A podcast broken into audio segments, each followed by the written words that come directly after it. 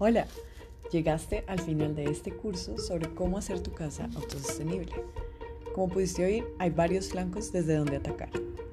En resumen, el manejo de las aguas residuales y la energía solar y eólica a gran escala son cambios a largo plazo que requieren nuestra atención y presión en la política territorial. De esta manera, se dará la transición a esta nueva forma de relacionarnos con el ambiente que queremos conservar para nuestros nietos lo más pronto posible.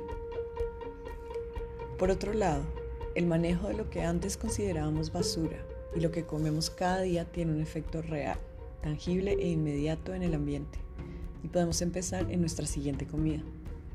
Una dieta basada en vegetales, frutas, tubérculos y hojas no solo es más saludable para nosotros, sino que lo es infinitamente más para la tierra. Nada deforesta ni gasta tantos recursos como la agricultura animal.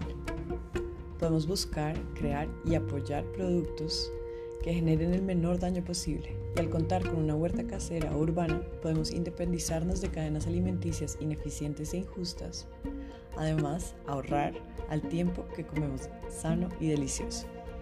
Fue un placer guiarte a través de este concepto Espero hayas aprendido y hasta pronto.